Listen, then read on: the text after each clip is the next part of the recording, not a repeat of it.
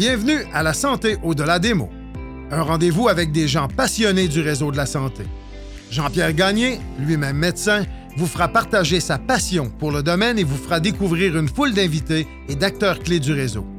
Voici votre animateur, le docteur Jean-Pierre Gagné. Bonne écoute.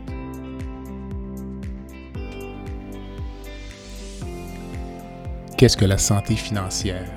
L'argent fait-il le bonheur? Sommes-nous trop endettés? Où et quand investir notre argent? Doit-on investir dans les bitcoins? Voilà toutes les questions que je pose à mon invité Brian Beaulieu, expert en planification financière et gestionnaire de portefeuille à la financière Banque nationale, gestion de patrimoine.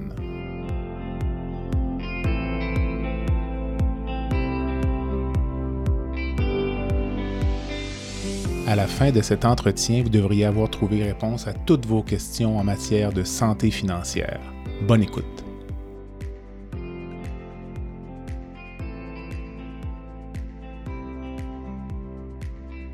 Brian, bon matin. Bon matin.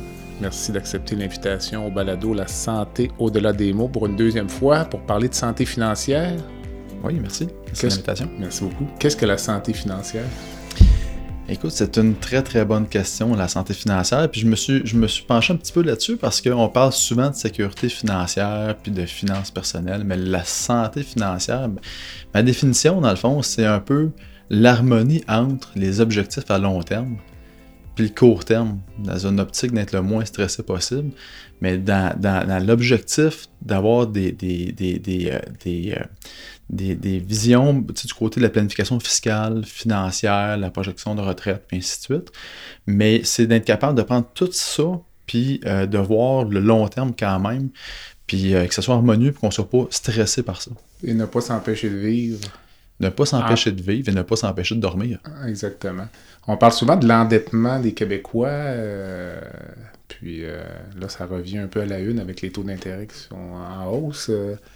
Euh, comment est-ce qu'on se classe, disons, par rapport aux autres grandes économies? Au niveau du, Québec, au niveau du, Canada, là, en ce moment, c'est du côté canadien, c'est 187 mhm. de niveau d'endettement. Qu'est-ce que ça veut dire, ça? Ça veut dire qu'on prend 1 c'est le niveau d'endettement par rapport au revenu de, disponible. Le revenu net ou brut? Le revenu brut. OK. OK, donc pour 1 de revenu, on parle de 1,87 euh, de dette. OK. OK? Dans les pays membres de l'OCDE, on est en ce moment, on est en ce moment, euh, je, me, suis pris des petites notes parce que mhm. c'est quand même des données assez. Euh, on est 9e dans l'OCDE. OK.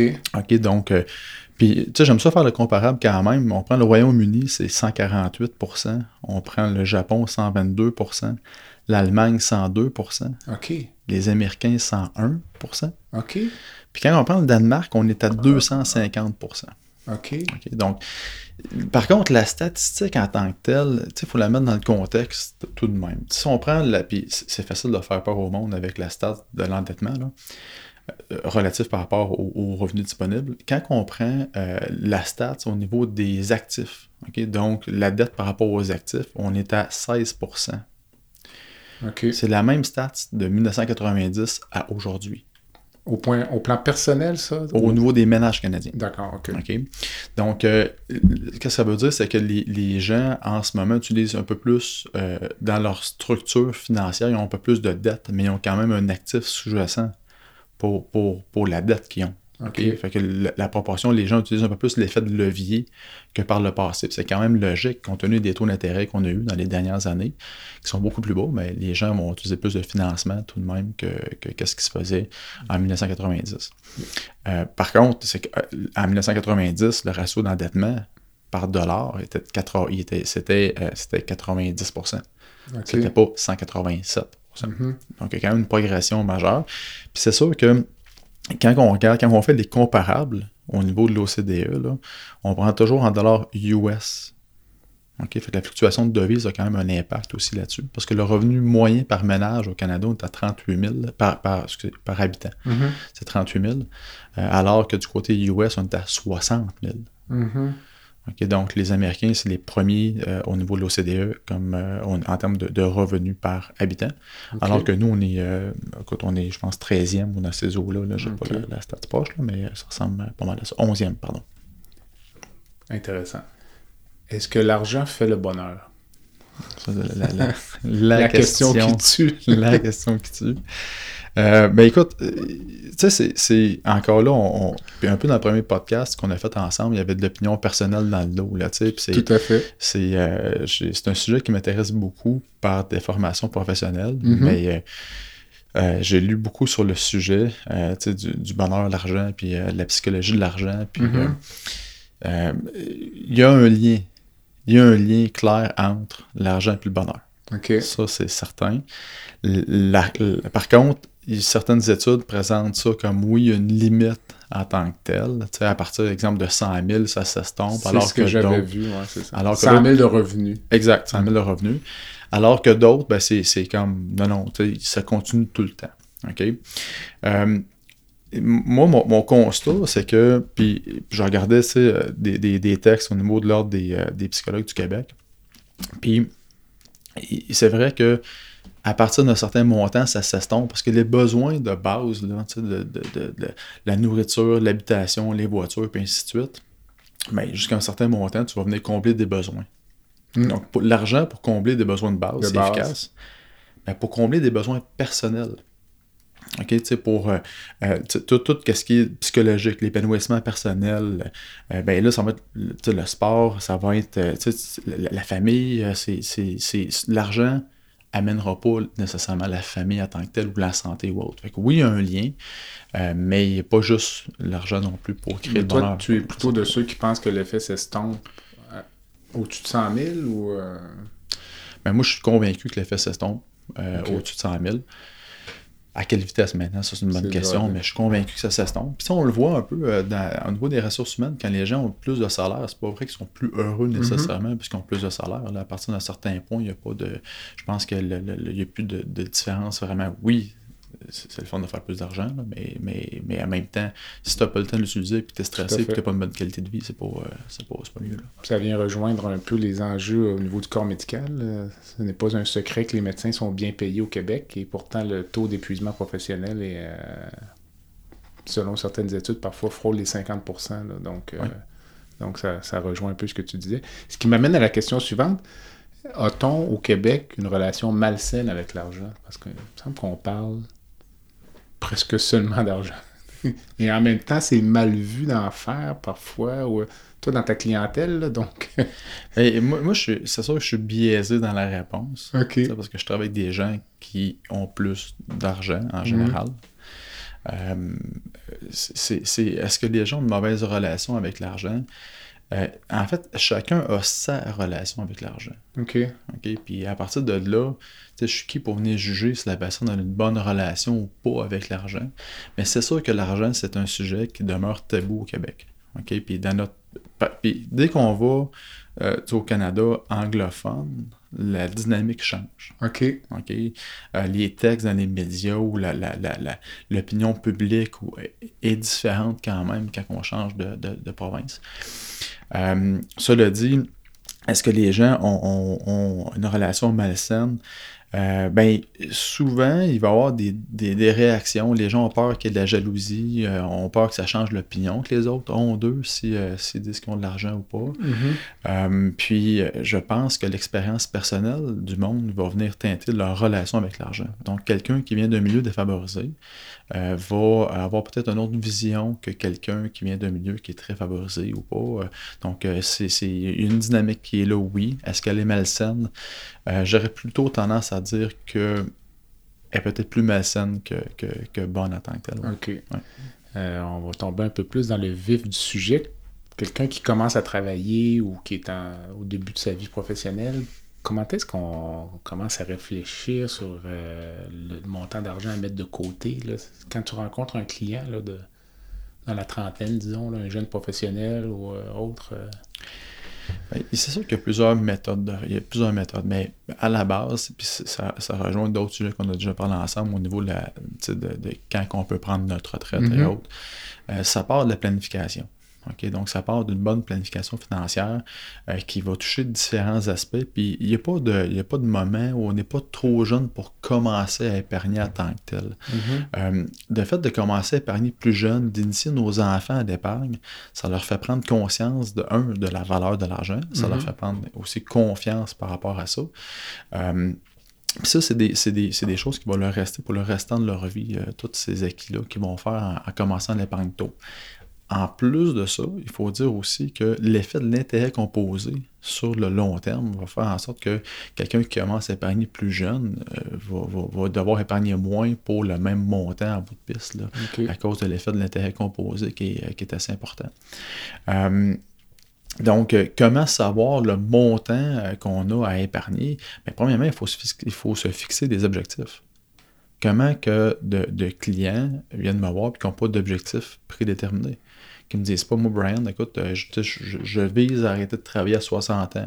Je vise m'acheter une maison, je veux m'acheter un chalet, je veux m'acheter euh, un, projet XYZ, je veux un fonds d'urgence. Souvent, les gens ils vont euh, comme avec euh, Go with the flow, là. les Mhm. gens vont avec le, le- bon, ben, il y a 40 temps, on a dépensé, on en épargne un peu, je mets mon REER, mais à la base, on, on l'économise pour un projet spécifique ou quelque Mhm. chose de spécifique. Fait que c'est important de déterminer les objectifs en premier pour être capable de faire une planification qui se tient par la suite. Mais disons que tu vois, on va parler un peu des salariés euh, tout à l'heure, ceux qui ont des fonds de pension, mais un travailleur autonome, là, disons, euh, qui fait un montant, mettons, on va dire 150 000 par année, là, Oui. ou 100 000, qui commence à travailler, qui vient te voir, euh, est-ce que tu vas suggérer, quoi, je- maxi- dans un premier temps, seulement de maximiser les REER ou est-ce qu'on vise à en mettre un peu plus ou... Ben, normalement, pour être capable de soutenir son, son rythme de vie là, à la retraite, C'est ça. quelqu'un qui a 150 000 doit mettre plus que ses REER, Ok. normalement. Euh, oui, il y a des régimes sociaux. Il faut tenir compte tout de même des rentes du Québec. Il faut tenir compte de la pension fédérale. On a trois approches qu'on peut utiliser. Il y a toujours l'approche qui, est- qui est beaucoup trop large, selon moi, qui est le 70% du revenu. Le 70% du revenu, là, ça, c'est le classique dans l'industrie. Tu- on rencontre quelqu'un qui fait 50 000 par année, c'est 70% puis on rencontre quelqu'un qui en fait 500 par année, puis c'est 70% Ça ne fonctionne pas. là. Mhm. C'est pas, réaliste. Là. Mhm. Euh, comment j'ai vu de, de- de clients qui avaient des bons revenus puis qui se mettaient une pression énorme pour épargner, puis que finalement, ils en mettaient ben trop. Là, c'est, euh, euh, donc, la première étape, la première option, c'est le 70% du revenu qu'on peut voir. L'autre, l'autre méthode, c'est la méthode du euh, la méthode fiscale, là, qu'on on fait un peu l'ingénierie inverse. Donc, on prend le revenu que la personne fait, on enlève l'impôt, on enlève l'épargne qui est faite, on regarde comment que la personne dépense à son coût de vie. Mhm. Puis la dernière approche, qui est la, la- la meilleure, selon moi, c'est l'approche budgétaire. Puis on l'utilise particulièrement pour les gens qui sont près de la retraite. Donc, quand on est près de la retraite, c'est important, oui, de se faire un budget, puis de regarder notre coût de vie, ça part où euh, no- no- notre revenu. À partir de là, on est capable de précisément euh, estimer le revenu nécessaire à la retraite. Et là, on est capable de faire des, des projections euh, qui vont tenir compte de la réalité de la personne. Mais si on approche de la retraite, il n'est pas un peu trop tard, tard pour commencer à se demander. Oui, c'est pour ça qu'on va prendre une approche. On va prendre une approche en début, en début de carrière qui va Mhm. être un peu plus large parce qu'on n'aura pas le chiffre précis que ça prend pour vivre à la retraite. Mais on, on va, on va faire une estimation du revenu qui pourrait être nécessaire. Ouais. OK. Ouais. Mais dis-moi, comme euh, moi j'ai 53 ans, là, tu le sais, je n'ai aucune idée à quel âge je vais prendre ma retraite. Ouais. J'ai pas vraiment l'intention d'arrêter de travailler au point de vue intellectuel dans ma vie. Est-ce que pour toi, je suis un bon ou un mauvais client? Ben, en fait, euh, C'est dur de planifier. c'est plus dur de planifier, effectivement, mais on met des hypothèses quand même. OK, OK. qu'on met des hypothèses de bon, ok. Puis il est rendu là aussi une question de personnel, tu sais, dans le sens Ouais. que quand les gens ont, ont connaissance, ont conscience qu'ils peuvent arrêter, ça change le, la- le mindset ou ça change la- la- notre positionnement par rapport au travail. Donc, euh, comment de, de- de clients sont venus me rencontrer puis qui étaient sur le bord de la dépression puis qui, qui se disaient euh, je veux euh, je, je suis plus capable puis, puis là on faisait des projections de retraite puis je dis bon ben écoutez ça, ça fonctionne là, on, a, on a fait notre gestion de risque puis tout est tout est tout est beau. Puis là, les gens retournent au travail avec une mentalité complètement différente puis ils se mettent à avoir du fun puis ils sont épanouis au travail alors que initialement c'était une obligation ça les dérangeait mais quand ça devient plus une obligation de travailler la, la vision des gens change par rapport au travail Mais tes clients, est-ce qu'il y a un moment où le fait de pouvoir ou calculer l'âge potentiel de la retraite, euh, à quel moment les gens vraiment te posent la question? Est-ce que c'est dans la quarantaine, la cinquantaine? Ou... J'ai des clients qui me posent la question à 30 ans, j'ai des clients qui me posent la question à 40, d'autres à 50. C'est vraiment, c'est très variable. OK. Mais dis-moi, euh, l'autre question que j'avais, c'est qu'on regarde souvent l'espérance de vie au Québec, euh, sauf erreur de ma part, c'est au-dessus de 80. Mais les gens ne dépensent pas de l'argent jusqu'à 80 ans. Il me semble que tu m'avais déjà dit souvent que les gens prennent leur retraite à 60, 65, sont actifs, voyagent, le temps passe, Ouais. les gens aiment moins voyager, aiment moins prendre l'avion, ont Ça, un peu mal dans le dos, un peu mal aux genoux. Finalement, le, le- comme, lorsque tu estimes les revenus nécessaires pour la retraite, est-ce que c'est un est-ce que c'est décroissant avec le temps? Comment tu fais l'exercice? Encore là, ça va dépendre d'une personne à l'autre. Euh, on est vraiment dans du, du cas par cas. Euh, euh, bon, l'espérance de vie à la naissance, oui, c'est 81 ans, mais ça, c'est à la naissance. OK, un couple qui a 65 ans, 25% de chances qu'il y en a un des deux qui se rende à 94, 50% des chances qu'un des deux se rende à 91. OK. OK, fait qu'il faut quand même planifier pour un peu plus long terme. Fait que oui, dans les projections, c'est normal d'utiliser des, des, des exemples 91 ans comme âge de décès pour un couple de, de 65. Maintenant, au niveau de la consommation, effectivement, un des constats, après, ça fait ça va faire 15 ans bientôt, là, je suis dans l'industrie là, le 28 avril prochain. euh, un des constats dans, dans mes multiples rencontres que j'ai faites, c'est que les gens vont consommer plus en début de retraite parce que l'énergie est là, puis la confiance est là. L'excitation aussi, j'imagine. ou, euh, Euh, les oui. rêves non réalisés. euh, Exact, exact. Mm. Euh, puis c'est différent chez l'homme et chez la femme. OK. OK? Puis écoute, c'est un constat, c'est vraiment, là, on est vraiment dans l'opinion. Là, c'est le- un terrain glissant. Ouais, c'est un terrain glissant, exact, exact. Euh, mais mon constat, c'est que euh, les, souvent, les hommes vont voyager jusqu'à 75, 76. OK. Puis chez les dames, là, 80, 81, 82, il n'y en a pas de problème. Ah oui? Ah oui. Euh, puis le, le- souvent, ça va être la, la- la question de la confiance puis de l'insécurité qui commence à s'installer. Si je tombe malade, euh, je suis en voyage, je suis à l'extérieur, ah, j'ai moins d'énergie, ah ben écoute, sais-tu, euh, mon chum qui était avec moi en Floride est décédé, puis là, ça, ça- c'était compliqué. Puis souvent, c'est des, discours comme ceux-là que j'entends. Euh, puis il y a vraiment un changement d'habitude de consommation à partir de 75 ans, là, il y a vraiment des, gros changements. Euh, par contre, euh, ça ne veut pas dire que les gens dépensent moins rendus là. OK? Parce qu'il y a tout de même des soins de santé, la, résidence, des fois les gens vont faire le move pour aller dans une résidence de personnes âgées. Donc, il y a, un écart de revenus qui peut se créer. Par contre, euh, souvent, qu'est-ce qu'on va utiliser? C'est un revenu qui est plus élevé jusqu'à 75 ans on baisse de exemple 75 à 80, 85, puis on va remonter par la suite. OK. Pour les soins de santé, peut-être. Oui, ou- exact. Les Ok. médicaments, soins de santé et autres. Ouais. Est-ce que la volonté de laisser de l'argent à ses enfants, euh, à ses enfants donc euh, sous forme d'héritage, est-ce que c'est quelque chose dont tes clients te parlent souvent ou ce n'est pas vraiment un enjeu? Les enfants auront ce qu'il reste, tout simplement. Euh, c'est un, enjeu. Euh, c'est un enjeu, oui. Euh, je pense que ça, quand, on- quand les gens ont des enfants, dans leur objectif euh, après la retraite, puis un certain confort, l'objectif de laisser un montant d'argent aux enfants est, est, est une source de préoccupation pour les, les clients. Euh, particulièrement quand les gens ont des enfants qui ont des, des handicaps ou, ou d'autres enjeux. Donc euh, oui, c'est de plus en plus quelque chose qu'on entend. Euh, non seulement ça, mais de plus en plus, les clients veulent partager de leurs actifs durant leur vivant. Donc, comment bien le partager rendu là devient une préoccupation. Puis avec le prix de l'immobilier euh, dans la région de Québec, région de Montréal, euh, un peu partout, euh, ben, beaucoup de clients disent Bon, ben écoute, euh, au lieu de laisser un montant à mon décès, puis que mes enfants sont rendus à 65, 70, je vais partager avant ça jusqu'à quel point je peux le faire, jusqu'à quel point je suis capable de me permettre de, de partager un montant sans que ça impacte ma projection de retraite moi-même. L'autre avantage, c'est que si on partage de son vivant, nos enfants ont moins hâte qu'on meure aussi. Euh, Mais dans, dans- cette optique-là, par contre, c'est c'est important dans les projections de retraite de calculer aussi euh, tout ce qui est l'écart type des rendements. OK. OK, Donc, oui, on peut aligner les chiffres de dire, OK, mon rendement, ça va être 4% 4% 4% d'une année à l'autre. Mais dans la vraie vie, c'est pas ça qui se passe. Ouais. Dans la vraie vie, il va y avoir des moins 10, puis des plus 15, puis la séquence des rendements va avoir un impact majeur. Fait que C'est important de faire une simulation Monte Carlo, simulation statistique, dans la projection de retraite. Monte Carlo. Oui. Oui, oui, oui, oui. Donc, euh, ça tient compte de l'écart type. On, exemple, dans notre cas, on prend 500 scénarios différents avec le même rendement, rendement moyen qui va être, euh, exemple, euh, 3.9 points équilibrés ou des choses comme ça. Des rendements qui sont, euh, qui sont déterminés par l'Institut québécois de planification financière. Puis, on va faire une simulation avec ça. Donc, on va utiliser l'écart type pour un rendement, exemple 8% ou 9% d'écart type. Puis, euh, on, va calculer l'impact sur le portefeuille d'une personne par rapport au décaissement qui est fait. Euh, ça, donc, dans la planification financière, la simulation Monte Carlo, c'est vraiment la gestion de risque qui est faite pour s'assurer qu'on n'est pas impacté par, euh, par une mauvaise séquence de rendement.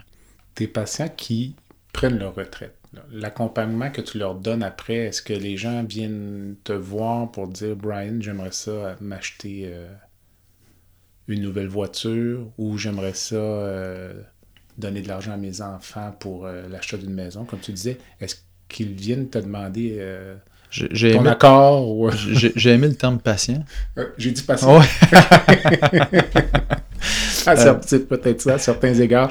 Donc, euh, est-ce que tes clients viennent te voir pour ça? Oui, on a euh, des discussions là-dessus, oui. Oui, oui. Sur les, les, les, plus grosses dépenses, oui, il va arriver de temps à autre qu'on fait, qu'on apporte des ajustements.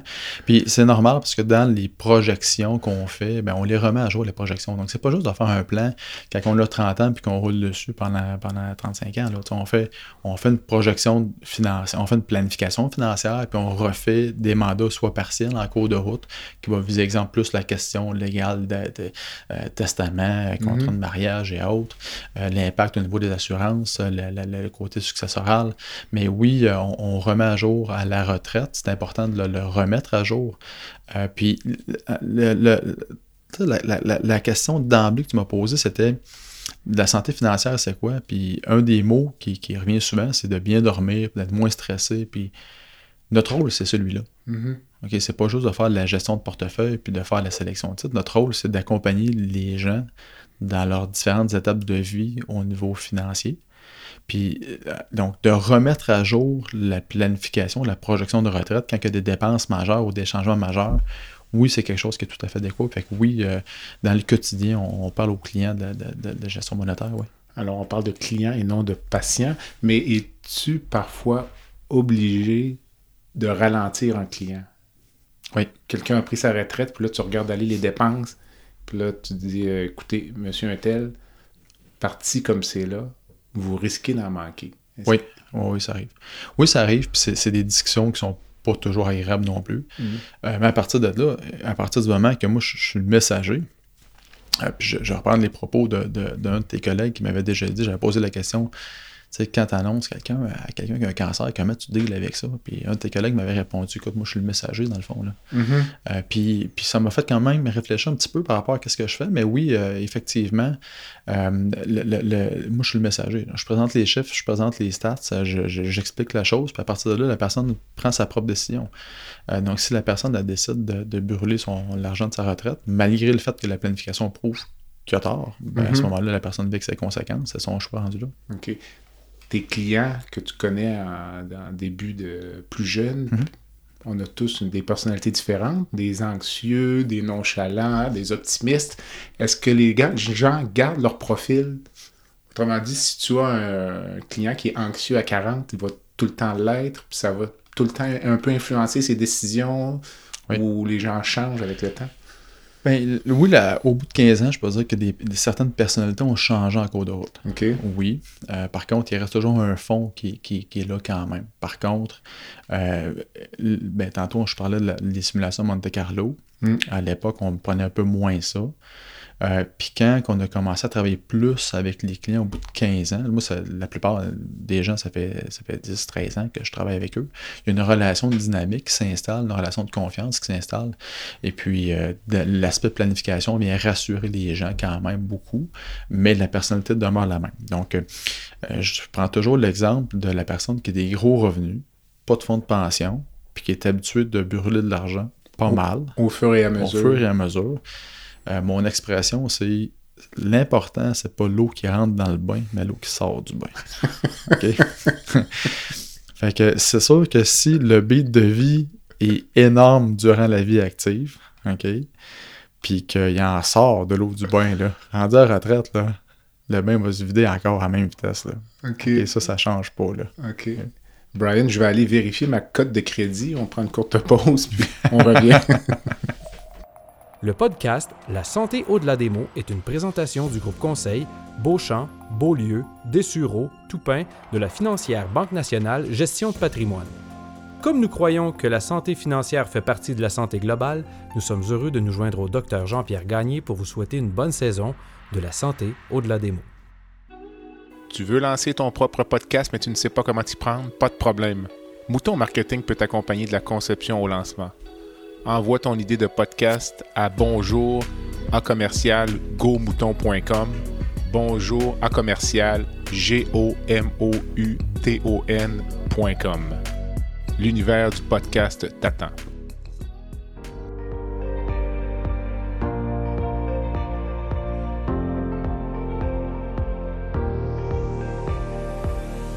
Vous avez des commentaires ou un sujet à nous proposer ou même faire partie de nos invités, visitez le site web de notre balado à www.baladosanté.ca ou sur notre page Facebook de la santé au-delà des mots.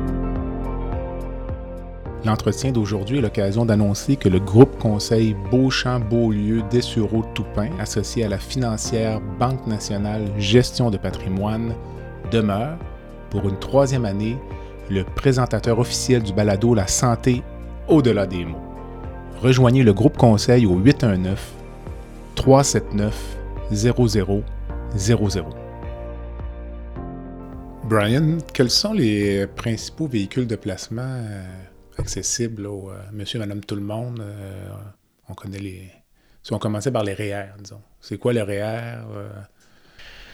Écoute, é- évidemment, on pourra faire un cours de deux heures sur les différents véhicules, là, mais Mm. oui, le REER demeure la pierre angulaire de, de- de la plupart des gens pour leur retraite. Donc, le REER, c'est un régime enregistré d'épargne retraite.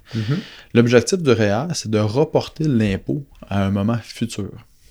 Donc, la plupart des gens, dans leur vie active, vont avoir plus de revenus qu'à leur retraite. Mm. Donc, le REER permet de, de reporter un impôt à plus tard, puis de s'imposer lorsque le, lorsque le revenu sera plus bas, donc le taux d'imposition plus bas également. Fait qu'il peut y avoir un gain fiscal important en, effectuant- en- en- utilisant le REER. Et puis le rendement, durant le temps que le, le, le REER, euh, que le montant est investi dans un REER, euh, le, le rendement est à l'abri de l'impôt. OK. Donc, ça, c'est le véhicule numéro un. C'est en fait c'est le véhicule numéro un, mais le, le- euh, moi je le qualifie plus d'enveloppe. OK. OK, donc le REER, c'est un type de compte. Euh, le véhicule de placement, pour moi, ça va être des actions. Ça va être un fonds mutuel qui va être composé d'actions, d'obligations. Ça va être des dépôts à terme. Ça va être des billets structurés. Donc, ça, c'est le véhicule de placement. Alors que le REER, c'est plus une enveloppe. C'est le type de compte. C'est le traitement fiscal qu'on va faire avec les placements OK, je qui sont à l'intérieur. Donc, on reporte de l'impôt, ce ce qui veut dire que dans les faits, on- un jour dans notre vie, on va payer de l'impôt sur, sur chaque sous gagné. C'est la finalité de la chose. C'est ça. Donc, on paye de l'impôt jusqu'à la mort. Le régime enregistré d'épargne-études. Oui, euh, un très, très, très beau régime. Encore là, c'est enveloppe, mais c'est un, excellent régime. Euh, sous-utilisé, euh, sous-utilisé et mal utilisé. Euh, le régime d'épargne études donne droit à des subventions euh, qui viennent du gouvernement fédéral et provincial, c'est 30 Le montant qu'on peut déposer par année dans un régime d'épargne études, là, c'est 2500 par enfant.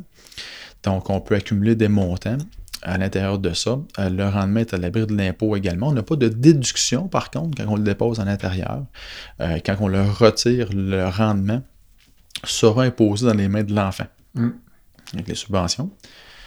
Euh, c'est un, excellent régime. Il n'y a pas beaucoup de, de lunch gratuit là, dans la vie, là. mais euh, tu sais, des subventions pour les études, c'en est un. là. Ça, c'est un lunch gratuit. Oui. Et c'est, euh, on peut investir jusqu'à la fin du secondaire, si je ne me trompe Ouais, pas. c'est 42 500 de cotisation euh, pour au total dans le, le- j'ai pas le chiffre je- Autour ouais, de. 40 autour d'eux là. Donc oui c'est, c'est- si on contribue l'année 0 on peut pas faire l'année exemple l'année 16 là, ou l'année Ah, 17, ok, parfait. mais ça dépend de l'année, ok. Oui, ouais, c'est ça, exact. C'est, par, c'est par- ça, ça va avec l'âge aussi, effectivement.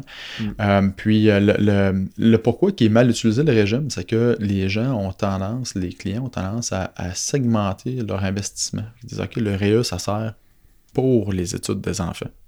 Le, le, le, le, le REER pour les études, le REE pour les études des enfants. Puis, il y a vraiment une segmentation qui est faite. OK, le CELI, c'est pour mon voyage dans le sud, le REER pour ma retraite, puis le REA va servir. Mais au final, dans le fond, c'est la même poche qui paye tout. Là. Mhm. Fait qu'il n'y a rien qui empêche qu'on pourrait utiliser, maximiser le REA, puis utiliser éventuellement le capital du REA pour aller recontribuer dans notre REER par la suite. Mhm. Donc, le, le- quand la liquide, lorsque la liquidité disponible aux fins d'investissement est limitée, il faut s'assurer de faire la bonne sélection des comptes parce que le REA, il passe pendant un laps de temps, de 0 à 17 ans au niveau des enfants. Euh, mais après ça, c'est fini, on ne peut plus l'utiliser. Alors que le REER, on peut aller récupérer l'arriérage qu'on a eu. Donc, il y a une certaine, euh, sélection à faire, euh, une certaine priorisation à faire. Les gens qui ont plusieurs enfants aussi peuvent décaisser le REE de l'enfant plus âgé pour payer les cotisations des plus jeunes. Exact. Ça devient un cercle vertueux. Exactement, exactement. Euh, c'est- combien d'enfants déjà? non, mais euh, réponds pas à ça. Euh, mais oui, effectivement. Non, on peut retirer au nom du plus vieux pour aller cotiser au nom des, des plus jeunes. Fait que la même argent peut servir plusieurs Deux fois. fois. Oui, oui. Ben, deux, C'est deux, presque miraculeux. deux puis trois fois. C'est la multiplication des. Ça, Ouais. C'est un miracle. Si on parlait maintenant un peu du CELI. Donc le compte d'épargne libre d'impôt. Donc euh, le, le, le CELI, lui, c'est un régime euh, qui, euh, qui a été mis en place, puis il faut le comprendre, la mécanique qui était en arrière de ça, c'est qu'il y avait une iniquité qui existait. L'iniquité était par rapport au fait que les gens, quand ils étaient proches de la retraite, puis qu'ils n'avaient pas d'épargne réelle, avec des faibles revenus, quand ils mettaient de l'argent de côté dans un REER, puis qu'ils commençaient à décaisser dépasser 65 ans, ils étaient pénalisés sur leur supplément de revenus garanti. Donc, on a la pension fédérale, qui est la pension de sécurité de vieillesse, puis s'ajoute à ça un montant. OK? Mais ce montant-là, quand on a un faible revenu, est pénalisé lorsque des retraits REER. Donc, l'objectif, c'était de corriger un peu une iniquité qui existait, qui venait pénaliser des gens qui avaient peu d'épargne, qui ne pouvaient pas utiliser le REER en tant que tel. Donc, euh, donc, le, le CELI, en fait, on dépose un montant à l'intérieur du compte, encore là, dans des actions de dépôt à terme ou le véhicule de placement qu'on veut. Et puis, euh, le rendement est à l'abri de l'impôt. Donc, on n'a pas de déduction quand on le dépose à l'intérieur. Puis quand on le retire, on ne paie pas d'impôt non plus dessus. Le rendement, le rendement est à l'abri de l'impôt pendant tout ce temps-là. Quels sont les montants actuellement admissibles? C'est 6500 le montant qui est admissible. Ça a commencé en 2009. Par année. Oui, c'est 6500 par année, exact. Ça a commencé en 2009, donc euh, il, y a, euh, il faut valider, il, faut il fallait avoir 18 ans en 2019 pour avoir toutes les années en tant que telles. Donc c'est 88 000 là, qu'on peut, euh, peut cotiser. 2009. Et on peut cotiser rétroactivement. oui, exact, donc? exact, exact, rétroactivement. C'est un, c'est un, euh, c'est un très beau programme qui, qui, qui permet des planifications intéressantes. La, la, la distinction, on peut faire un parallèle intéressant là, avec, le, avec le REER. Parce que dans, le, dans un compte REER, on, on décide de reporter notre impôt à plus tard. Dans Mm. un CELI, on décide de payer notre impôt tout de suite. Fait que si on compare le REER puis le CELI, si le taux d'imposition est le même au départ puis qu'il est le même à la fin, on dépose un 10 000 dedans, puis on met le montant net que 10 000 dedans, Mhm. OK? Puis on fait le comparable à la fin, on arrive exactement au même montant, OK. OK? Exactement. OK? C'est mathématique de base, là. OK? Mhm. Mais exactement la même chose. Donc, il y a une question de choix à faire, de dire, OK, est-ce que est-ce qu'éventuellement, je vais être plus imposé ou moins imposé? Donc, ça, ça, ça fait des, des planifications qui peuvent être intéressantes. OK. Si je ne me trompe pas, c'était sous Harper, ça, le- l'invention du CELI ou la mise sur place. Oui, exact, Et- exact, effectivement. Mhm. Et euh, en 2015, on avait, euh, le gouvernement Harper avait monté ça à 10 000 par, euh, par année. Mhm. Euh, encore là, c'est- il y a des, beaucoup de discussions alentour de ça. Euh, ça me laisse perplexe quand même comme, comme régime sur le long terme. OK. OK, parce que on, on permet euh, de, de déplacer beaucoup d'argent, beaucoup de capitaux à l'intérieur du CELI. Euh, puis euh, on- le gouvernement parle des revenus quand même assez majeurs par rapport à ça. Euh, est-ce qu'un jour, est-ce qu'un jour il va y avoir un plafond? Est-ce qu'un jour, on va l'intégrer dans un, un peu comme le REER? Le REER, c'est 18% du revenu gagné. Est-ce qu'éventuellement, on va permettre à des gens de dire, bon, ben, OK, tu sais, on- c'est un, c'est un régime d'épargne en vue de la retraite, là. Mhm. OK. Ben, en théorie, là.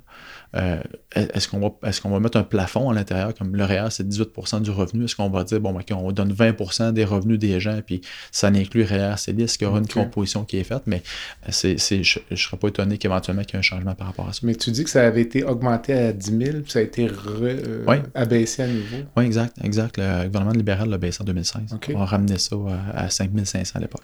Donc, REER, euh, CELI. REE, CELI, est-ce qu'il y a d'autres? euh, ben, oui, oui, il y en a d'autres. Il y, a- il y en a d'autres. il y a des régimes mal connus, des régimes d'épargne invalidité qui existent. Donc, Ok. pas des gens qui ont des handicaps. Euh, c'est c'est un, euh, c'est un régime qui, qui est exceptionnel, qui donne des, des subventions jusqu'à 300 des montants qui sont déposés à l'intérieur. Euh, c'est un, c'est un, c'est des- c'est un régime un peu plus complexe tout de même, mais pour des gens qui, qui ont des enfants handicapés ou qui ont des, des enjeux, qui ont le crédit d'impôt pour personnes handicapées, c'est un, c'est un, c'est un must. Euh, c'est un must, mais qui est très, très, très peu discuté. Euh, L'autre régime qu'on pourrait parler, c'est le CELIAP. Le CELIAP, qui est tout nouveau. Euh, CELIAP, ouais, CELIAP. OK. Euh, tout nouveau, tellement nouveau que les institutions ne sont pas prêtes à l'offrir encore. Les, les systèmes informatiques ne sont, pas, euh, sont pas encore ajustés. Le CELIAP va être un, un régime pour aider l'accessibilité à la propriété. Donc, c'est un montant. On va pouvoir déposer 8 000 par année pendant 5 ans, pour un cumulatif de, de 40 000 Et ce montant-là va donner une déduction comme un REER donnerait sur le revenu. Puis lorsque la personne achète la maison, on va pouvoir utiliser ce montant-là pour acheter la maison pour ne pas rembourser la chose. Une première propriété? Une Ou- première propriété, effectivement, une première propriété. ouais. Mais est-ce que ça vient remplacer ce qu'on appelait le RAP à l'époque? Non, c'est complémentaire au RAP. Euh, et là, la sémantique n'est pas tout à fait pareille non plus. La définition de la propriété, la première propriété, n'est pas pareille. Donc, euh, euh, le constat, c'est que lorsque les enfants arrivent à 18 ans, là, ils sont lourds tout de suite. OK. OK? Parce que la personne va garder le droit, même si elle habite avec un conjoint qui est propriétaire, la personne va garder le droit d'utiliser le, le- ce montant-là pour acheter une propriété quand même. Est-ce qu'on a d'autres véhicules ou ça fait pas mal le tour des plus importants? Ça fait le tour des plus, euh, des plus importants. Immobilier, investir dans l'immobilier plutôt que dans des fonds de placement ou... euh, Mais oui, ça peut être intéressant. C'est une question de diversification. Euh, oui, on peut investir dans l'immobilier public mhm. à la base aussi. là. Il y a des compagnies cotées à la bourse que c'est de l'immobilier commercial, résidentiel ou industriel. Euh, quelqu'un pourrait acheter un immeuble aussi. Quelqu'un pourrait acheter un, un immeuble à logement. Euh, il y a une question de. il y a- bon, il y a toujours une question de liquidité aussi par rapport à ça. Donc, c'est, c'est- ça amène une complexité un peu plus élevée. Il y a des gens qui, il y a des clients qui ne veulent pas gérer des locataires Mhm. Qui ne veulent pas gérer des réparations. Donc là, à ce moment-là, il va y avoir un, un- gestionnaire d'immeuble qui va s'occuper de l'immeuble. Donc, euh, c'est à l'heure actuelle, là, il, y a, un petit ralentissement quand même, avec le coût des propriétés et puis le coût du financement, euh, de- d'avoir des immeubles qui ont un cash flow positif, euh, c'est plus, un peu plus dur à l'heure actuelle. Donc, euh, quand je dis cash flow positif, c'est que quelqu'un donne une mise de fonds sur un immeuble, euh, a une hypothèque, puis il y a des revenus récurrents tous les mois qui rentrent Mhm. qui compensent les paiements de l'hypothèque. Mais là, c'est plus dur d'avoir un équilibre par rapport à ça. As-tu des clients qui investissent dans les terres, les terres agricoles, les, les forêts, des, euh, des choses plus, plus exotiques un peu, je dirais? Ben oui, euh, j'ai des clients qui l'ont fait. Euh, j'ai des clients qui ont acheté des terres agricoles, euh, mais souvent, c'est des gens qui sont dans ce domaine-là tant que tel, là, qui sont dans le domaine agricole, que- qui ont gardé des terres quand ils ont vendu leur, leur, leur, ferme, leur Ok. ou autre. Euh, encore là, une question de, de cash flow par rapport aux terres agricoles. Fait que là, oui, la performance a été bonne dans les dernières années, mais les, les- les- cultiver une terre, le revenu couvre à peine les, les taxes. puis Les, les, euh, en termes de cash flow, c'est pas C'est pas nécessairement très si intéressant. intéressant que ça. Mais il y a une performance incroyable quand même dans les dernières années dans l'appréciation de valeur. Mm. Tellement qu'il y a ce- certains, certains, certains fonds privés euh, qu'on qu'on peut utiliser qui, qui- qui investissent dans les terres agricoles et dans les terres forestières. Donc, il y a eu une certaine mode là-dessus dans les actifs réels.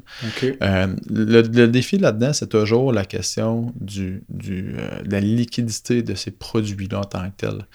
Euh, parce que quand, quand, les, quand les gens veulent acheter des terres, tout le monde est acheteur. tu sais, Puis quand, on, quand ils se mettent à vendre, oups, là c'est plus long. Oui, je comprends. Il y a une complexité un peu plus, un peu plus importante. Euh, je- dans, les, dans le type d'investissement qu'on pourrait appeler différent, bien, il y en a qui c'est dans les voitures. Il y en a Mhm. qui c'est dans les tableaux, il y en a qui c'est dans le vin, il y en a qui c'est dans euh, le et autres. Euh, L'élément qui. qui euh, écoute, j'ai même vu des, des collections de vaisselle. Là. J'ai tout vu là. Euh, mais il y a un élément qui revient, c'est quand les gens font ça, c'est vraiment une question de rentabiliser une passion en tant que telle. OK. C'est les gens ont une passion pour l'art ou autre. Euh, le, le défi, c'est toujours la liquidité de ce genre de, de- de placement-là. Euh, puis non seulement la liquidité, mais quand les gens décèdent et qu'ils ont des tableaux, des œuvres d'art, mais là, il faut les faire évaluer. Il faut qu'ils passent en l'encan. Puis là, ben, les, les markups, les, les, les- euh, qu'est-ce que les, les se prennent comme, comme commission, et c'est quand même important. Fait que c'est- euh, euh, il faut que ça soit une passion, là, selon moi, plus que d'autres choses. On va changer de sujet. Les bitcoins. Ouais. Un, est-ce que c'est mort, les bitcoins? Non, c'est pas mort. Le Bitcoin, c'est quelque chose qui, qu'on entend moins parler à l'heure actuelle. On dirait que là, en ce moment, l'or, l'or OR Étant à la hausse, on sais, un peu plus parler de l'or et des métaux précieux que de- des bitcoins. Euh, bon, le concept du bitcoin, c'est une monnaie qui est décentralisée, qui a été inventée par euh, un- une personne anonyme ou un groupe de personnes anonymes dont on ne connaît pas la, provenance ou la, on euh, on sait pas où, où. Euh, mais selon les, les réponses qu'il y avait eu dans les réseaux sociaux de cette personne-là, ça serait quelqu'un qui serait sa côte ouest américaine, et non pas un japonais comme tout le monde disait à la base. là. OK. Euh, donc, euh, c'est- un concept de, de- qui utilise la cryptologie pour euh, les transactions, qui décentralise la production de, de, de- de codes mathématiques pour produire ça. Euh, huit prix Nobel de l'économie ont affirmé que c'était une bulle spéculative. Bon. OK, fait que, euh, est-ce que. euh, est-ce que. euh, puis pour moi, c'est c'est un, c'est un- c'est un sujet, c'est un domaine qui, qui- qui demeure complexe dans mon esprit. Là. Je ne suis pas le spécialiste de la chose. Là. Au fin d'investissement, nous, légalement, dans les mandats de gestion, on n'a pas le droit d'utiliser de choses euh, par rapport à ça. Euh, J'ai voulu, il y avait une formation qui commençait à fin avril au MIT sur euh, la, la- la cryptologie puis la crypto-monnaie. Puis j'ai- je voulais m'inscrire, là, je manquais de temps, mais c'est quelque chose que je veux approfondir pour être capable d'avoir un argumentaire De intéressant. là. comprendre. Ouais, de, de bien le comprendre de A à Z. Là. Mais euh, euh, pour moi, il y a des enjeux majeurs dans le Bitcoin. Là. Puis euh, il y a déjà neuf pays qui ont banni les transactions de Bitcoin. OK. Euh, les transactions, le suivi des transactions est excessivement difficile, voire à peu près impossible. Euh, donc, pour vendre de l'armement, pour financer le terrorisme, et tout le et autres qui est alentour de ça, dont le trafic humain, ben, ils peuvent se servir facilement des crypto-monnaies, puis particulièrement du Bitcoin. Fait que moi, j'ai quand même un, un blocage mental tout de même par rapport à ça. Donc, pour monsieur, madame, tout le monde qui nous écoute, euh, si votre planificateur financier vous suggère d'investir dans les bitcoins, vous devriez sourciller. C'est pas normal. Ben, c'est. euh, ben, je dis pas que c'est. euh, C'est délicat. C'est délicat. C'est vraiment un sujet qui est délicat. Puis, euh, tu sais, j'ai entendu des, des, des personnes dans l'industrie me dire euh, ben, ouais, tu sais, Fidélité commence à le faire. euh, OK. euh, tu sais, pour- pourquoi ne pas le faire? Euh, euh, tu sais, si ça représente 2% de la valeur d'un actif total, ça peut faire office de diversification comme, Ok. comme l'or peut faire office de diversification. Euh, un des enjeux qu'il y a eu dans l'industrie euh, de la crypto-monnaie, c'est des, des, euh, des, des firmes qui font la, la- le courtage de crypto-monnaie qui ont fait faillite. Donc, le plus Oui. gros, le plus gros fait faillite récemment. ouais. Euh, donc, euh, là, on rajoute une couche de plus. là. C'est, c'est pas juste le- le- la monnaie virtuelle, mais c'est qu'est-ce qui va gérer la, la chose aussi. C'est euh, ça. donc, le, pour moi, c'est pas nécessairement une mode passagère, c'est quelque chose qui va probablement rester. Euh, la cryptologie, c'est intéressant. Les crypto-monnaies, peut-être moins dans mon esprit, mais la cryptologie pour crypter les données financières puis assurer un système qui a moins de fraude et autres, peut-être que la cryptologie, c'est intéressant, effectivement, mais la crypto-monnaie, euh, je pense que ça, a frappé l'imaginaire. Puis il y a beaucoup de monde qui se sont lancés là-dedans parce qu'ils pensaient faire de l'argent très, très, très, très, très, très mm-hmm. rapidement. Mm. Euh, mais moi, j'ai un enjeu tout de même avec ça. On dit souvent que acheter, c'est voter. Donc, euh, est-ce que dans l'industrie du placement ou de la planification, est-ce que c'est un enjeu? As-tu des clients qui te disent, moi, Brian, mettons, je ne veux pas que tu m'achètes des produits reliés à l'industrie pétrolière, par exemple? Oui, oui, bien sûr. Euh, on a, c'est une tendance, puis c'est pas nouveau. Il euh, mm-hmm. faut savoir que tout ce qui est l'investissement socialement responsable, environnemental, la gouvernance, euh, les produits, les premiers produits qui étaient plus sous l'appellation des produits éthiques, ont commencé dans les années 70. Dans les années 70, c'est, l'Église catholique qui avait parti certains fonds qui, représentaient les, valeurs chrétiennes traditionnelles. traditionnelles. Et puis, euh, donc, ça évolué au fil du temps. Euh, en euh, début des années 2000, 2004 à 2008, on entendait parler de plus en plus de ça. Il y avait une crise financière, puis personne ne regardait ça en tant que tel. Tout le monde regardait les baisses d'un portefeuille en 2008-2009. Mm-hmm. c'est revenu d'actualité dernièrement. Euh, nous, on, a fait notre formation, toute mon équipe euh, au complet, on, a fait euh, notre formation pour être spécialiste en investissement responsable. C'est quelque chose qu'on veut continuer à approfondir. J'ai de plus en plus de demandes des clients, donc on l'a ajouté à nos processus de sélection de titres. des, beaucoup de fondations me demandent aussi de, faire de l'investissement ESG, donc environnement social gouvernance. Mm-hmm. par contre, il y a un enjeu là-dedans, c'est qu'il y a beaucoup, beaucoup de marketing alentour de ces produits-là. C'est une corde sensible pour les investisseurs. Donc, un beau marketing se fait alentour. Et puis, éthique rime avec élastique. OK. Donc, euh, c'est bien beau de dire, OK, euh, euh, on, veut, on veut des produits qui sont environnementalement corrects. OK? Bon, on prend Tesla, voiture électrique. Parfait, c'est électrique, il n'y a pas d'émission de CO2. Ouais, mais le gars qui branche la Tesla dans le mur en Texas, puis que c'est une centrale au charbon qui, produit, c'est-tu vraiment environnemental? Le lithium qui est pris pour la batterie, le Caterpillar qui, qui, utilise, qui est utilisé dans la mine, euh, qui émet du CO2, euh, le 200 kg de cap qu'il y a dans la voiture au lieu d'être 20 kg de, de, cap, euh, c'est est-ce que c'est environnemental? Donc, pour quelqu'un, un produit peut être correct, alors que pour un autre, non, ne l'est pas. Puis les recherches en ce moment, c'est un peu ça qui est difficile. C'est que on va avoir des recherches sur des produits, des compagnies qui vont nous dire ça, c'est super environnemental, il n'y a pas de problème, pas d'enjeu de gouvernance, puis oups, là, il y a un enjeu de gouvernance. Donc, tu sais, il y, a vraiment dans l'investissement à l'heure actuelle des débats puis des normes qui, qui commencent à être mises en place. Euh, mais euh, c'est difficile à ce moment d'avoir un produit qui est 100% environnemental, même dans les produits qui disent qu'ils sont. On peut avoir des discussions. on peut euh, avoir des. On peut, on peut débattre euh, de façon intéressante sur plusieurs lignes dans ce genre de placement-là. Tout à fait, tout à fait. J'aimerais ça qu'on parle un peu des fonds de pension pour les employés de compagnies, réseaux publics. Il y a plusieurs types de fonds de pension, puis parfois on entend des histoires d'horreur, des compagnies qui font faillite, puis le fonds de pension disparaît aussi. Donc, euh, peut-être d'une part, les pièges ou les questions que les employés devraient se poser lorsqu'ils travaillent dans une compagnie puis se font dire ben, tu vas être payé tant, mais tu as un fonds de pension. Est-ce que l'employé devrait poser des questions sur la nature du fonds de pension, son financement, sa pérennité? Oui, ben oui bien sûr. En fait, le, premièrement, il y a une mauvaise compréhension des régimes de retraite dans la plupart des cas. Et donc, tu sais, des gens qui m'expliquent le régime de pension là, de façon impeccable, il n'y en a pas. OK. OK, c'est très rare. Euh, donc, dans cette, dans cette optique-là, de bien comprendre son, son, son fonds de pension, c'est essentiel. Euh, les, euh, les, bon, est-ce que les compagnies partent avec l'argent du fonds de pension quand, ils, font faillite? La réponse est non. Là. il va y avoir un déficit actuariel, peut-être, dans la caisse de retraite. Puis la compagnie n'aura pas compensé le déficit actuariel qu'il y avait à l'intérieur d'eux. Euh, il y a une, législation qui se fait par rapport à ça. Il y a une réglementation euh, qui se fait.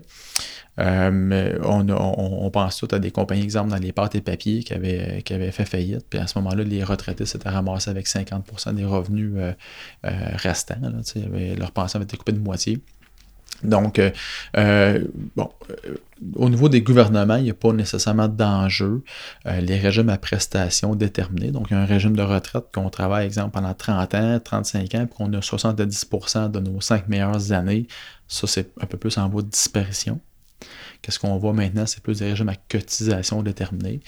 Euh, c'est plutôt rare quand même en 2023 que les gens font 35 ans pile à la même place. C'est plutôt rare. Euh, les, euh, les, choses à, éviter, du moins, c'est de s'informer puis c'est de suivre l'évolution de la caisse de retraite. OK.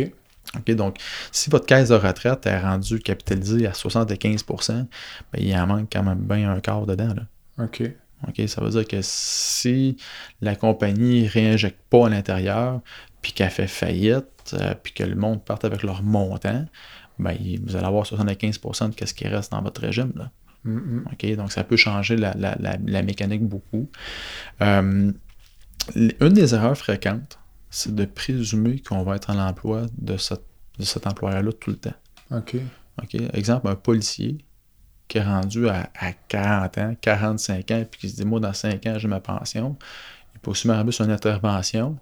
L'intervention vire mal, il est accusé et pour X, Y, Z de raison, il est mis à, il est mis à pied, il perd son, sa pension aussi. Il va perdre sa pension au complet? Mais en fait, ils vont lui faire un chèque de la valeur de sa pension. Il n'est plus éligible à sa pension, il n'est plus, dans, plus dans le régime de retraite. OK. OK. Donc, quelqu'un qui, qui, quitte son emploi, euh, est désavantageux. Tu sais, quelqu'un qui, quitte son emploi juste avant la, retraite, euh, pour, pour, une raison X, Y, Z, euh, il part pas avec l'équivalent d'un 70 000 à vie. Là. Non, non, non. Il part avec la valeur qui est dans le régime. Mais la valeur qui est dans le régime, ben, souvent. C'est beaucoup moins. Ben, souvent, c'est moins. Là. souvent, c'est moins. Puis la personne assume maintenant le risque de marcher. Là. Mm. Qu'est-ce qui est différent aussi? Tu parlais de régime à cotisation déterminée. Oui. Ça veut dire que cet employé-là n'a aucune idée du revenu qu'il va avoir au moment de la retraite? Ou euh? ben, l'employé va avoir une idée du montant qu'il va avoir à la fin. OK. S'il fait toutes ces années-là, l'employeur contribue, lui, contribue mais il faut qu'il fasse quand même l'exercice de dire comment ce montant-là, qui est 500 000, 600 000, 800 000, va me permettre d'avoir comme revenu à la retraite. Je comprends. OK, OK. Est-ce que les employés, on va prendre le secteur de la santé, disons, là, euh, est-ce qu'on devrait recommander à un employé du secteur de la santé, on va dire infirmière par exemple, parce que c'est vraiment un volume important, d'économiser en marge de leur fonds de pension? Une question super intéressante. Euh, ben certains m'ont dit que je suis biaisé euh, dans ma réponse, mais, mais le taux de divorce, c'est combien? C'est 50% Au moins. OK. Une infirmière qui travaille toute sa vie, qui est mariée avec quelqu'un qui n'a pas de fonds de pension, mm. Puis qui n'a pas de contrat de mariage, ben, même si le contrat de mariage entre dedans, c'est le patrimoine familial, mais mm. l'autre part tout de même bien avec la moitié du montant. Mm-hmm. Est-ce que ça pourrait inciter quelqu'un à se mettre de l'argent de côté pour prévoir que si éventuellement il arrive quelque chose, qu'elle ait quand même un, revenu à la retraite? Mais je pense que oui. Là. Donc, euh, oui, quelqu'un quelqu'un qui, euh, qui, est dans le régime de santé, même sur un fonds de pension, on ne peut pas présumer que la personne va, va, prendre sa retraite avec le plein montant pour des facteurs familiaux, pour des facteurs euh, personnels. Donc, oui, je pense que quelqu'un devrait tout de même faire de l'épargne. Le fonds de pension va être un, une portion de son épargne, mais pas l'ensemble de l'épargne. Puis à ce moment-là, ce serait probablement encore une fois le REER ou ça peut être variable. Ça pourrait être le régime d'épargne-études. Ben, euh, ben, le régime d'épargne-études, c'est sûr que là, j'ai le contexte familial aussi. Évidemment, ça, parle des, enfants. Mm. Mais oui, euh, puis il peut y avoir un, complément intéressant à faire. Là. exemple, en début de carrière, le régime d'épargne-études combiné avec, exemple, un peu de REER. Éventuellement, quand, l'enfant va euh, aux études postsecondaires puis les retraits sont faites dans le REE, si ça coûte un peu moins cher pour les études, ben le montant peut être pris puis être déposé dans le CELI euh, ou vice-versa aussi. Euh, il y, a, une, séquence qui peut être euh, faite. Le CELI, dans le cas des gens qui ont un fonds de pension, hmm. le CELI devient un, outil super intéressant. premièrement, techniquement, c'est pas dans le, patrimoine familial d'un. deuxièmement, le retrait qui est fait à ce moment-là du CELI euh, un coup que la personne euh, est à la retraite et pas, étant pas imposable, mais si la personne a un bon revenu de pension, ben, elle peut disposer de l'argent un peu plus facilement à la retraite que le REER. Donc, Sans se casser la tête sur l'imposition, savoir est-ce qu'on Ouais. peut en sortir un petit peu plus cette année ou pas. ou, euh? exact, exact. Combien ça vaut un fonds de pension? Euh, Encore une fois, je reviens. Est-ce qu'on est capable de savoir une infirmière qui prend sa retraite à 55 ans, qui va peut-être avoir, tu disais, 70% de son revenu garanti à vie? Ben, et là, ben, à 55 ans, si la, la personne quitte à 55 ans, probablement qu'elle n'aura pas 70, parce qu'elle va, partir, euh, elle va te pénaliser un peu, là, normalement.